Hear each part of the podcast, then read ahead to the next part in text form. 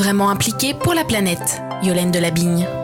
Bonjour Jean-Philippe Carpentier. Bonjour. Vous êtes président de Fédérec. Alors là, vous sortez d'une grosse crise, enfin, tout le secteur avec le PET euh, opaque. Donc du coup, ça a obligé le secteur à réagir très rapidement. On en est où maintenant? Oui, alors on n'est pas encore sorti. hein. Non, non, non, on est en plein dedans. On est, on est dedans. enfin, vous êtes en euh, plein dedans. Oui, tout à fait. Alors, l'histoire du PET opaque, en fait, euh, c'est euh, un produit euh, qui est connu depuis euh, quelques années, mais qui a vu une évolution importante, dans, notamment chez les laitiers, dans la mise en bouteille du lait. Oui, ça a inondé le marché tout d'un coup, quoi. en fait. Exactement, Ouais. pour des raisons purement économiques. hein. C'est que le PEHD, qui était l'autre résine qui était utilisée jusqu'à présent pour, mettre, pour faire les bouteilles de lait, est une résine qui coûte encore très cher par rapport au PET. Et donc les laitiers se sont dit, bah, tiens, il y a une résine qui coûte pas cher, il y a une solution technique qui est de mettre un film carbone à l'intérieur et un, ti- un dioxyde de titane à l'extérieur pour faire la couleur blanche à l'extérieur. Et donc on va l'utiliser. Sauf qu'aujourd'hui, ce PET opaque, il est PET, mais avec des adjuvants qui ne le rendent plus compatible euh, avec le PET classique. Alors, on peut le diluer un peu, c'est le principe de dilution, qui n'est pas un bon principe en tant que tel, puisqu'il vaut mieux qu'un produit soit valorisable pour ce qu'il est, plutôt que de devoir le diluer. Et qu'emballage dit 15%, euh, nous, sur les industries et avec le cahier des charges de nos clients, on est plutôt à 6-7%, et au-delà, nos clients euh, commencent à, tirer la sonnette d'alarme en disant, attention, euh, on n'a plus la qualité voulue. Donc voilà, il y a un vrai problème. Alors, Emballage a réagi au travers de trois appels à projets deux qui sont dédiés euh, euh, en amont, c'est-à-dire euh, qu'est-ce que- comment on peut mieux y concevoir une bouteille de, de PET opaque, c'est un premier appel à projet. Un deuxième pour trouver des solutions de valorisation de ce PET opaque durablement, au-delà de la dilution. Et le troisième appel à projet qui concerne donc le recyclage en disant, ben voilà, on a compris la difficulté, vous devez écarter un, certain gisement du PET opaque, donc on va vous aider à l'écarter et à trouver une filière de valorisation énergétique dans un premier temps. Donc on n'a pas trouvé une solution pérenne de valorisation de ce PET opaque. Ça pose quand même le, le problème euh, des avis qui peuvent être donnés sur, euh, sur les emballages qui sont mis sur le marché. Ça pose le problème de l'indépendance euh, de ces avis qui sont donnés, puisque euh, bah, est détenu par les metteurs sur le marché. Le COTREP, qui est une émanation d'Ecemballage, est détenu par Ecemballage, donc par les metteurs sur le marché. On est en pleine période de réagrément pour Ecemballage avec de la concurrence d'un autre éco-organisme qui s'appelle l'ECO.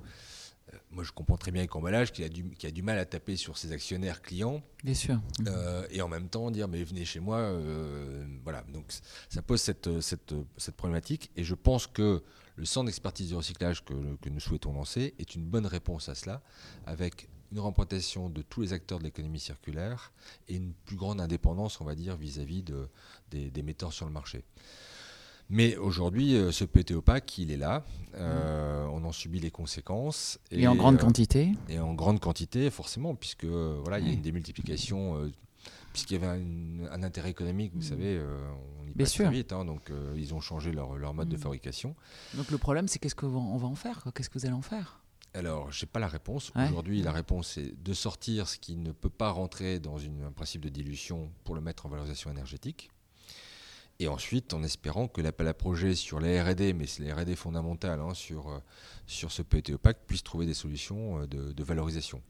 Mais je pense qu'effectivement, que ce soit UFC, que choisir ou Zero Waste, ont eu raison de tirer la sonnette d'alarme. Ça a permis de, de mettre les choses à plat et que ce qu'on essaie de mettre un peu sous le tapis est venu euh, à la lumière et ça a permis de prendre de bonnes décisions qui, je l'espère, trouveront une solution à terme pour le PET opaque. Alors justement, donc on espère qu'avec cet appel à projet, il va y avoir des innovations qui vont euh, un peu aider. C'est quand la, le rendu de ces appels à projet Les échéances pour répondre à l'appel à projet, c'est dans les semaines qui viennent, hein, c'est mars-avril. Ouais.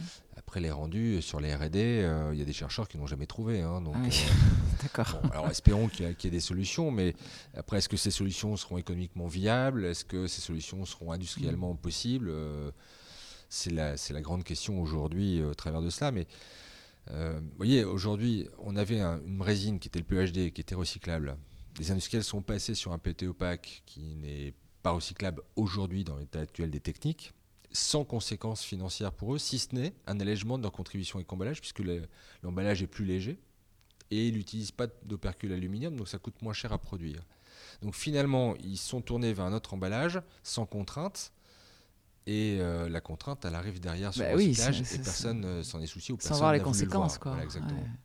Et après, c'est vous derrière qui devez vous en occuper. Donc, c'est pas qu'on soit contre l'innovation, bien au contraire. Il faut continuer à innover sur le packaging, sur les emballages, mais il faut qu'on mette en place un principe de dire quand on met en place un nouvel euh, emballage sur le marché qui n'a pas de solution immédiate de recyclabilité, il faut qu'à minima, le coût pour l'industriel soit équivalent, par le biais d'un malus, etc., pour éviter cette aubaine économique qui perturbe toute une chaîne et qui ne permet pas de valoriser ces produits nouveaux mis sur le marché. Et quelle image on donne au consommateur C'est-à-dire que le consommateur qui continue à faire son tri, Ah, c'est pas bon, On c'est lui a clair. dit, euh, bah, finalement, euh, c'est bien, vous faites votre tri, mais bah, ça va repartir quand même à l'incinération. Hmm. D'où la peu- mission de votre centre d'expertise qui devrait gérer tout ça. Je le pense. Bon, je il le va y avoir du travail. Oui, mais le travail ne s'arrête jamais. Bon courage Merci. Radio Néoplanète.